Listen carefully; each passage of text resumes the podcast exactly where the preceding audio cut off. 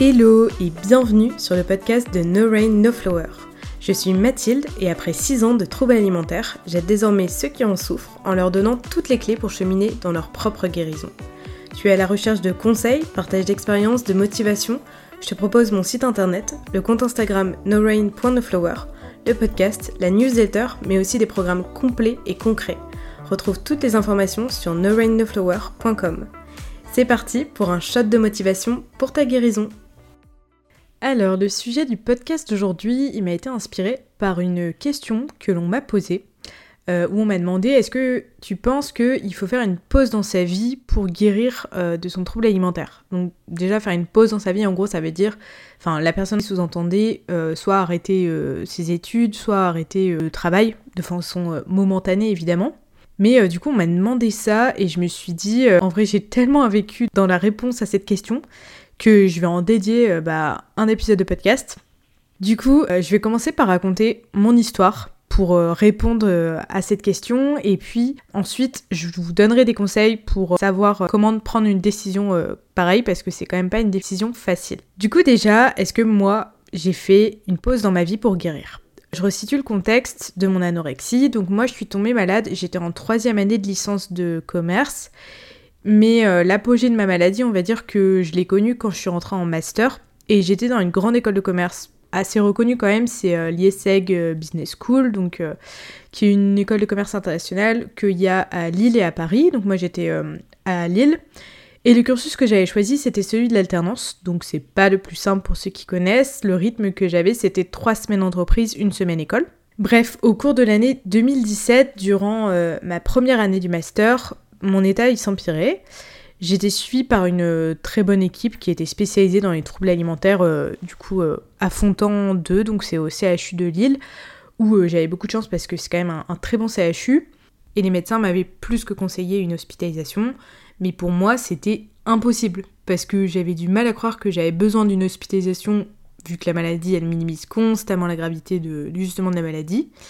Mais au-delà de ça, parce que parfois j'en avais conscience que c'était grave, que mon état était grave, qu'il fallait que je fasse quelque chose, mais c'était impensable d'arrêter les cours, euh, mes études en cours de route et euh, d'arrêter l'alternance, de rater euh, des, jours en entreprise. Rien que l'hôpital de jour, en fait, je culpabilisais de manquer une journée ou une demi-journée. Donc, j'ai poussé un peu plus loin mes limites. Sauf qu'en fait, bah, les limites, je les avais déjà atteintes, mais j'en avais pas conscience, parce que, comme j'ai dit, la maladie, elle minimise toujours les choses. Donc j'ai tiré sur la corde jusqu'à ce qu'il soit trop tard. Et il s'est passé ce que euh, je vous parle dans l'épisode de podcast sur euh, mon syndrome de réalimentation inappropriée. Et j'ai fini en réanimation du jour au lendemain. Vraiment du jour au lendemain. Vraiment le corps ne te prévient pas. La veille je travaillais en entreprise, la veille j'étais dans le métro, la veille j'étais euh, dans les rues de Lille en train de marcher en fait. Donc j'ai pas eu le temps de dire à mon école est-ce que je peux avoir un aménagement? Bah non, parce que j'étais déjà à l'hôpital, euh, en réanimation, rattachée à des tuyaux, à ne pas savoir euh, comment allait se passer la suite de mon année. On était en fin d'année à ce moment-là, euh, enfin vers la fin d'année, donc j'ai pas eu trop de problèmes entre guillemets dans le sens où mon année elle était validée. Mais j'ai raté quand même trois mois d'entreprise, puisque bah comme je le raconte dans mon histoire avec les troubles alimentaires dans l'épisode 1, j'ai fait une première hospitalisation de, de 3 mois.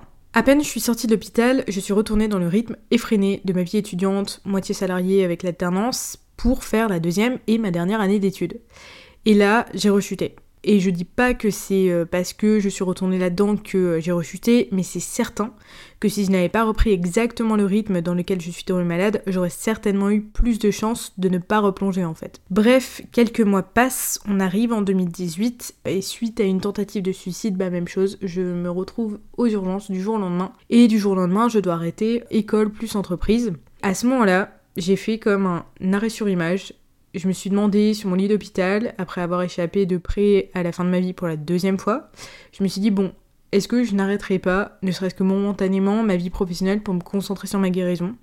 Et je suis presque sûre que pour beaucoup de personnes extérieures, non malades notamment, bah la réponse est presque évidente. Mais pour moi, c'était bien plus compliqué. C'était pas juste faire une pause. Pour moi, je, je voyais vraiment ça comme un échec. C'était euh, échouer dans ma quête du perfectionnisme. Et c'était peut-être l'une des décisions les plus difficiles de ma vie à ce moment-là, mais j'ai fait le choix, et à raison, aujourd'hui je peux le dire, de ma santé avant ma vie professionnelle. Et en fait, euh, je dis aujourd'hui je peux le dire, mais ça sera toujours le bon choix de prioriser sa santé.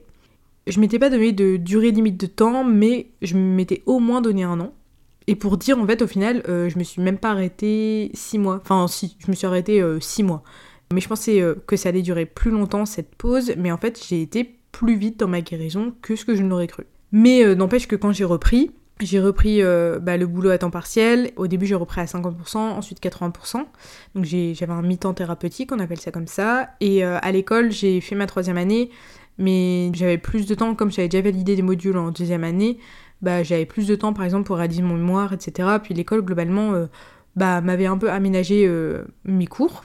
Donc voilà, c'était important pour moi de commencer par te parler de mon histoire pour euh, maintenant te donner des conseils et euh, pour t'aider dans ta réflexion parce que je sais que c'est vraiment pas une décision facile à prendre. Vraiment là, je te l'ai résumé très rapidement, mais ça a pris plusieurs temps alors que j'étais déjà à l'hôpital en fait. Hein. Enfin, vraiment, ça a pris du temps pour que je dise à mon école bon bah non, je ne reviendrai pas cette année. Euh, même si je sors de l'hôpital, je ne reviendrai pas à l'école tout de suite parce que bah voilà ma guérison c'est ma priorité et de même avec l'entreprise. Euh, maintenant, je vais t'aider, enfin, je vais essayer de te donner un peu les arguments, les réflexions que moi je me suis faites qui m'ont aidé à prendre cette décision.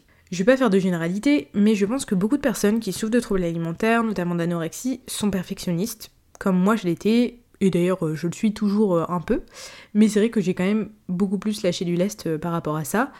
Et peut-être que toi là qui m'écoutes, tu es aussi perfectionniste.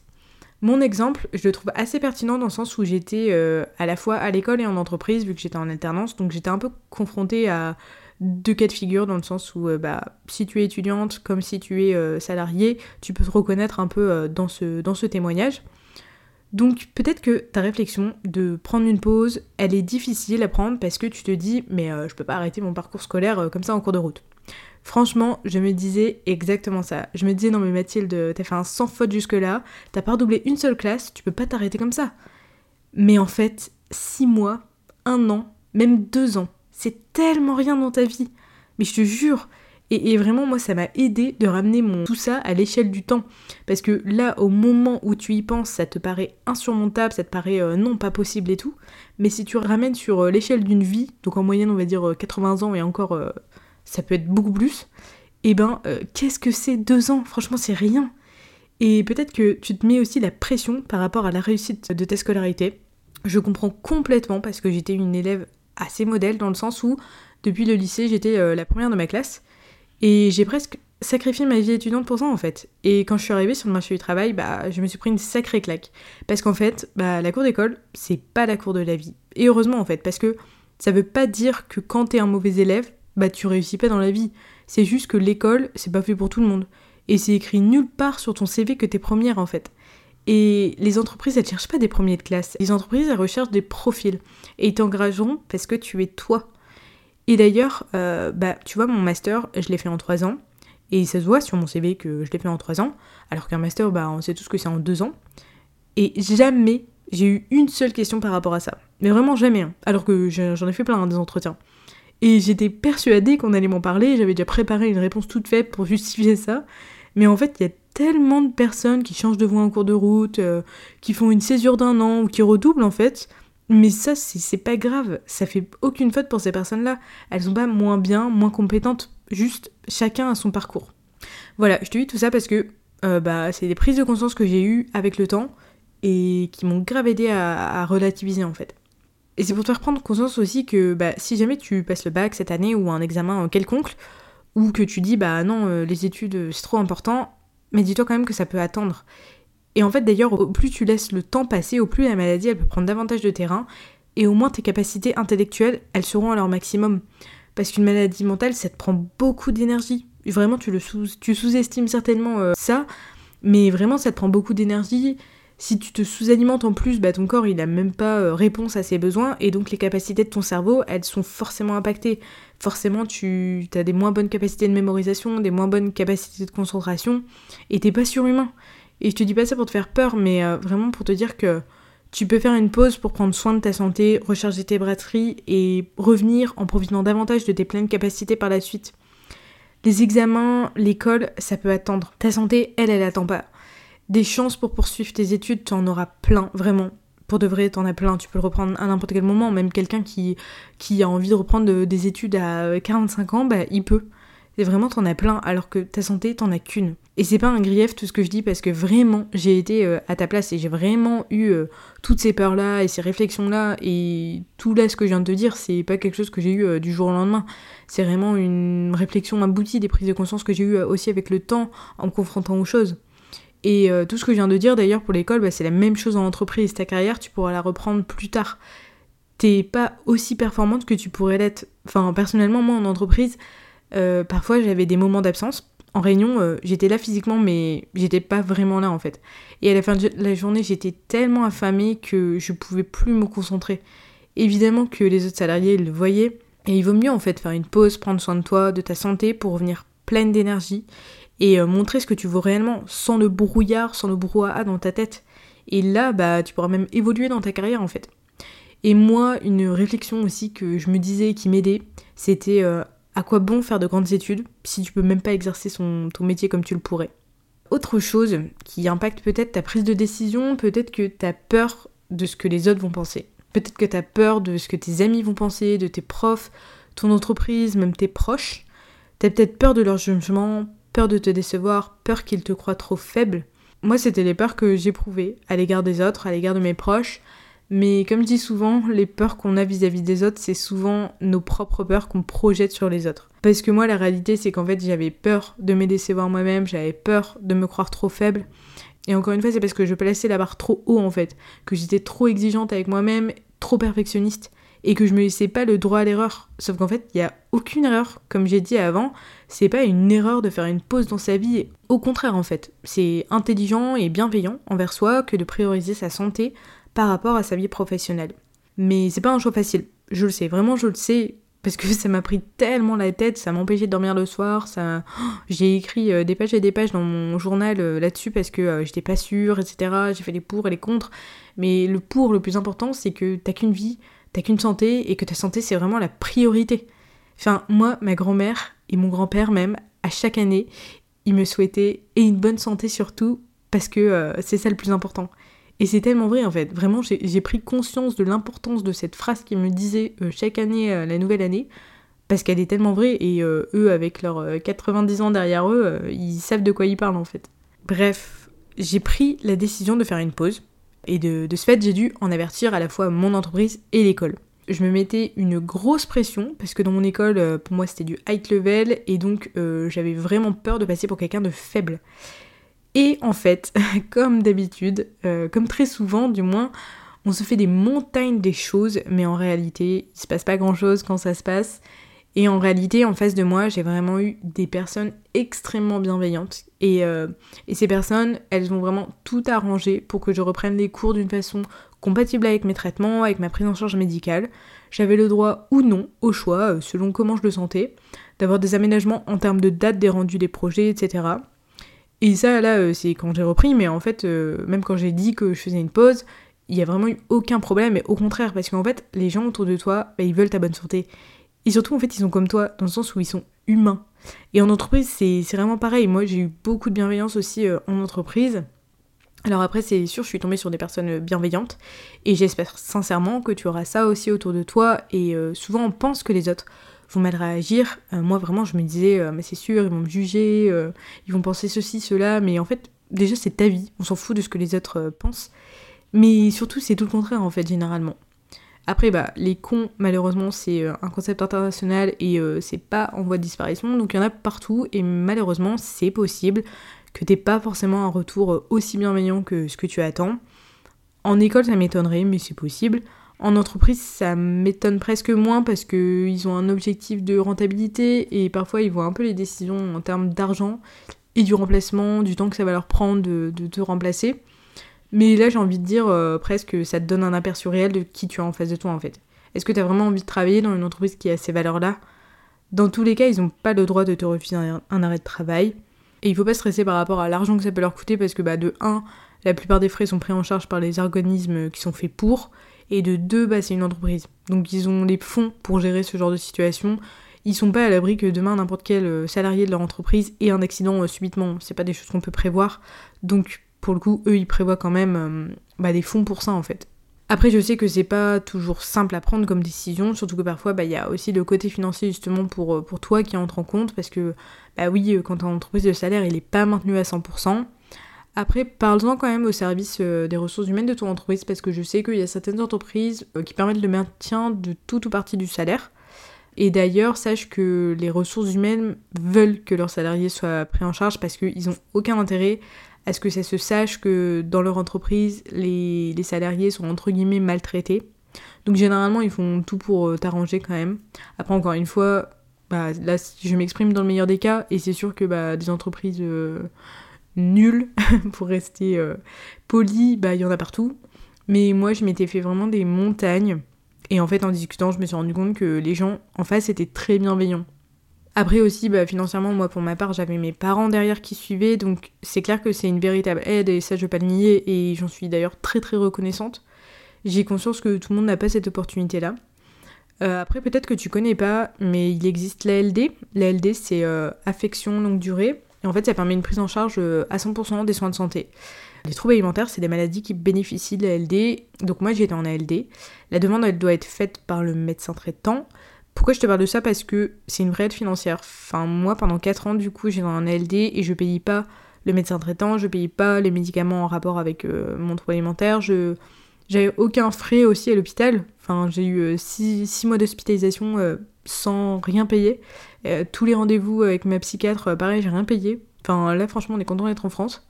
malheureusement, bah, les psychologues et autres euh, médecines douces, bah, elles sont pas prises en charge par la Mais voilà, ça peut vraiment représenter une aide. Donc, si jamais tu connais pas, franchement, renseigne-toi. Parle-en à ton médecin. Bon, du coup, la réponse à la question faut-il faire une pause dans sa vie pour guérir?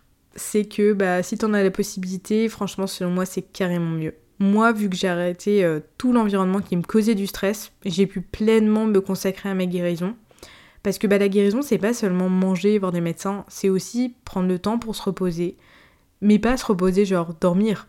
Se reposer, c'est aussi prendre du temps pour soi, prendre le temps de prendre du temps finalement. C'est prendre soin de soi, c'est se reconstruire, se redécouvrir en dehors de la maladie. C'est mettre en place des actions, tester des nouvelles activités pour se faire du bien en fait et c'est globalement ralentir le rythme de sa vie pour solidifier les fondations de sa guérison et éviter les rechutes du coup. Après une rechute, c'est pas dramatique, dans le sens où j'en ai quand même connu, et c'est pas parce que tu fais une rechute que tu vas jamais t'en sortir ou que t'es retombé plus bas. Pas du tout, enfin pour moi, euh, les rechutes m'ont vraiment aidé à sortir encore plus de mes troubles alimentaires, les rechutes font avancer, ça fait partie du, chemin de la guérison, on dit toujours que bah, la guérison c'est pas linéaire. Mais je pense que si j'avais maintenu le même environnement que j'avais lorsque j'étais malade, j'en serais peut-être pas sortie aussi vite ou du moins pas aussi bien, pas aussi définitivement.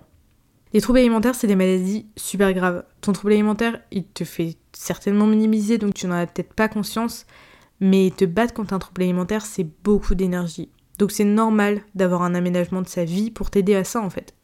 Et d'ailleurs, peut-être que tu vas te dire euh, que cet épisode de podcast concerne que les personnes qui sont en insuffisance pondérale, à deux doigts de l'hospitalisation.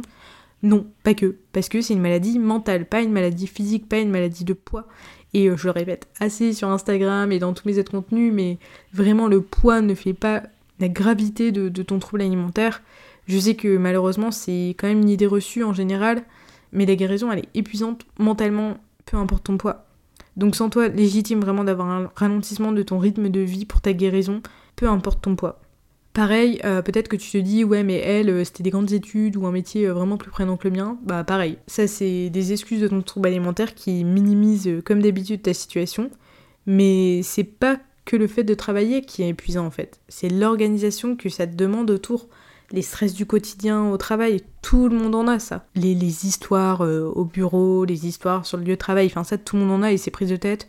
Aussi le fait de devoir se lever tôt, le fait d'avoir une organisation, bah, même au niveau de tes repas en fait, euh, le temps de trajet, etc. Tout ça c'est des choses stressantes que tu pourrais mettre de côté le temps de ta guérison en fait. Et je te parle pas de reprendre le boulot une fois que tu seras guéri totalement, mais au moins le temps que tu ailles mieux en fait, pour te donner euh, une aide, pour te donner un coup de pouce. Et peut-être que d'autres s'en sortent de, des troubles alimentaires sans faire de pause, mais te compare pas. Chacun fait comme il peut et ça n'enlève pas la gravité de leur maladie ni la pertinence de leur combat. Juste, chacun a son propre chemin de guérison. Après, je veux pas culpabiliser ni mettre de pression. C'est pas parce que t'as pas l'opportunité de faire une pause ou un aménagement dans ta vie que tu vas pas guérir. Non, parce que comme je viens de dire, bah, il y a des personnes qui s'en sortent sans. Encore une fois, je dis jamais qu'il faut faire des choses comme ça, de telle manière, etc. Il n'y a pas de bonne façon de guérir, ni de mauvaise d'ailleurs.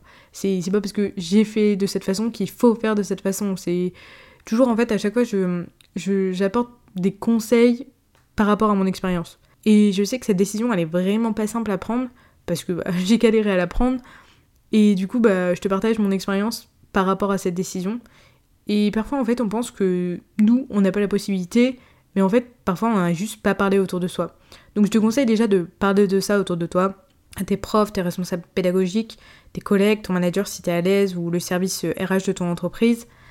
Les parents, c'est pas forcément les mieux placés. Tu peux en parler à tes parents. Évidemment, moi j'en ai parlé à mes parents. Mais je dis ça parce que bah, moi, ma mère, elle était un peu dans le déni. Enfin, peut-être pas un déni, mais c'est vrai qu'au début, je pense qu'elle avait pas forcément conscience que j'avais besoin de pause dans ma vie. Ou peut-être elle s'inquiétait pour mon avenir professionnel aussi. Parfois les parents, bah forcément ils sont inquiets aussi pour leurs enfants. Enfin moi, du moins ma mère m'a fait douter alors que j'étais à l'hôpital. Par exemple, elle m'avait dit euh, mais il te reste 6 mois d'études et après tu seras tranquille, tu peux pas tenir bon. Et à ce moment-là, du coup, euh, quand tu auras fini tes études, tu pourras te consacrer à ta guérison. Bah sauf qu'en fait, euh, ces 6 mois m'auraient pu être fatals. Vraiment, sincèrement, je le pense. Parce que bah quand j'ai fait ma tentative de suicide, jamais je pensais que j'en serais capable de faire ça. Jusqu'au jour où bah ça arrive pas qu'aux autres. Tout comme la fois où j'ai fini en réanimation, hein. j'étais persuadée que moi c'était pas si grave. J'étais persuadée que les médecins euh, ils disaient ça pour me faire peur. Bah en fait euh, non, ils avaient raison. Et d'ailleurs je rebondis sur le fait que on pense jamais que c'est le bon moment. On se dit toujours euh, oui je ferai une pause plus tard ou oui j'attends tel événement pour pouvoir me consacrer à ma guérison. Mais la vie elle t'attend pas. Vraiment, elle tient qu'à un fil pour de vrai.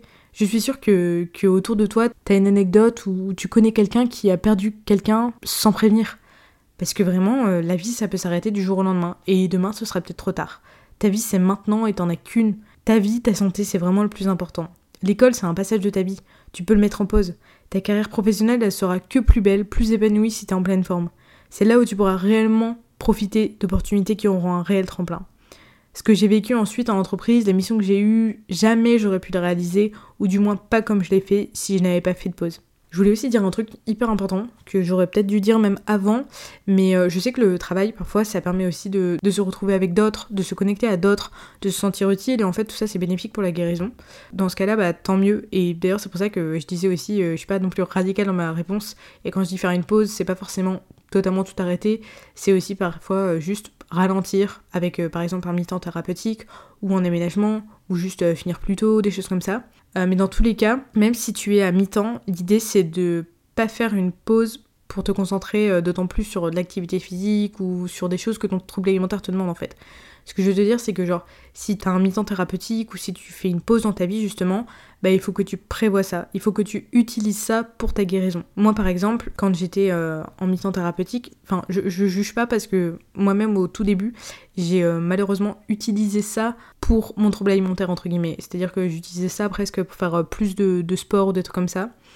Mais après, je me suis obligée en fait à faire des activités bah, pour ma guérison, à euh, prévoir euh, sur les temps que j'avais des, activités qui me faisaient du bien tous les jours. Je faisais de l'art thérapie, je prévoyais de la sophrologie, je passais du temps avec mes amis, avec ma famille. J'en profitais pour aller voir mes, psychologues, mes médecins à l'hôpital, pour faire de l'hôpital de jour, etc. Donc voilà, en fait, si t'aménages rien, le risque c'est que tu ailles bah, je sais pas, marcher ou que tu fasses des choses en fait que ton trouble alimentaire te demande, ou alors de travailler encore plus si par exemple t'es étudiant.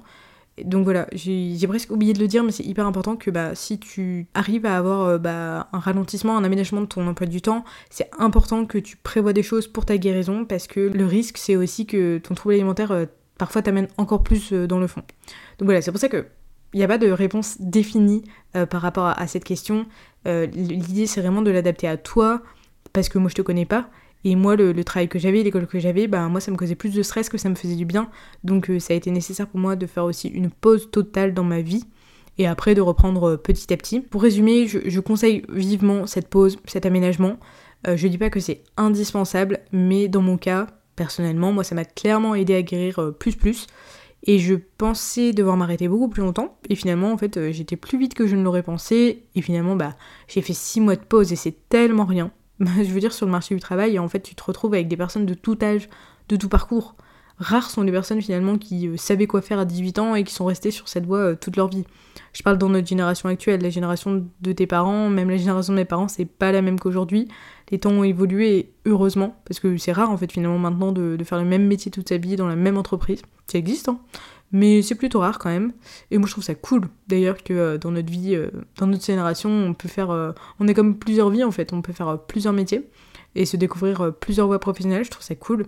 Moi personnellement, je suis en train de changer de voie professionnelle en ce moment parce que bah j'aimais bien ce que je faisais, hein, mais je me rends compte que c'était pas non plus quelque chose qui me faisait vibrer, et puis bah, au fil du temps, avec No Rain Flower, je me suis rendu compte que bah, y a j'ai d'autres raisons d'être, j'ai d'autres choses qui me font vraiment vibrer. Donc voilà, je recommande un ralentissement en fait du rythme effréné dans lequel tu vis parce que je connais trop bien ça. J'étais vraiment, euh, j'avais une vie à mille à l'heure. Je, je, ne sais pas comment je faisais. J'étais constamment en mouvement, j'avais constamment un milliard de choses dans ma tête. Je bossais comme une dingue, autant euh, à l'école que euh, en entreprise. Je m'autorisais jamais une pause parce que je devais atteindre un perfectionnisme qui était inatteignable en fait. Et on dit parfois que c'est difficile de guérir dans l'environnement qui te maintient malade. Donc voilà, le titre de ce podcast c'est pause, mais pause ça peut faire peur, mais c'est plus un aménagement, un ralentissement de tes horaires même si, euh, enfin, moi j'ai fait carrément une pause totale parce que moi c'était ce qui, ce qui me convenait. Et rien qu'un aménagement de son planning, ça peut faire une grosse différence en fait. Rien que d'avoir euh, genre une journée, voire deux demi-journées dans sa semaine, ou même terminer plus tôt, ou juste en parler en fait, et du coup euh, avoir moins de missions qui te demandent beaucoup de, responsabilités, par exemple si t'es au travail, ou d'avoir euh, peut-être euh, des aménagements en termes de rendu des projets. En fait, il faut vraiment en parler autour de soi. Je, sais que ça fait peur, mais il euh, faut vraiment en parler avec bah, ton équipe enseignante ou ton équipe travail, parce que vraiment, les gens peuvent faire des aménagements pour toi, même par mail en fait. Si ça te fait peur, tu peux le faire par mail ou par écrit, quoi. Voilà, n'hésite pas à me partager ton histoire en commentaire bah, de l'article de blog ou sur Instagram pour me dire bah, si toi t'as eu un aménagement de ta vie euh, pro ou euh, si t'as fait une pause dans tes études et que ça t'a aidé à guérir. Ça peut être hyper intéressant pour d'autres. Et puis, n'hésite pas aussi à me mettre euh, une note sur Apple Podcast. Ça m'aide vraiment à être plus visible auprès d'autres personnes et donc potentiellement d'aider d'autres personnes. Merci beaucoup de m'avoir écouté et puis on se retrouve bientôt pour un autre épisode de podcast. Ciao ciao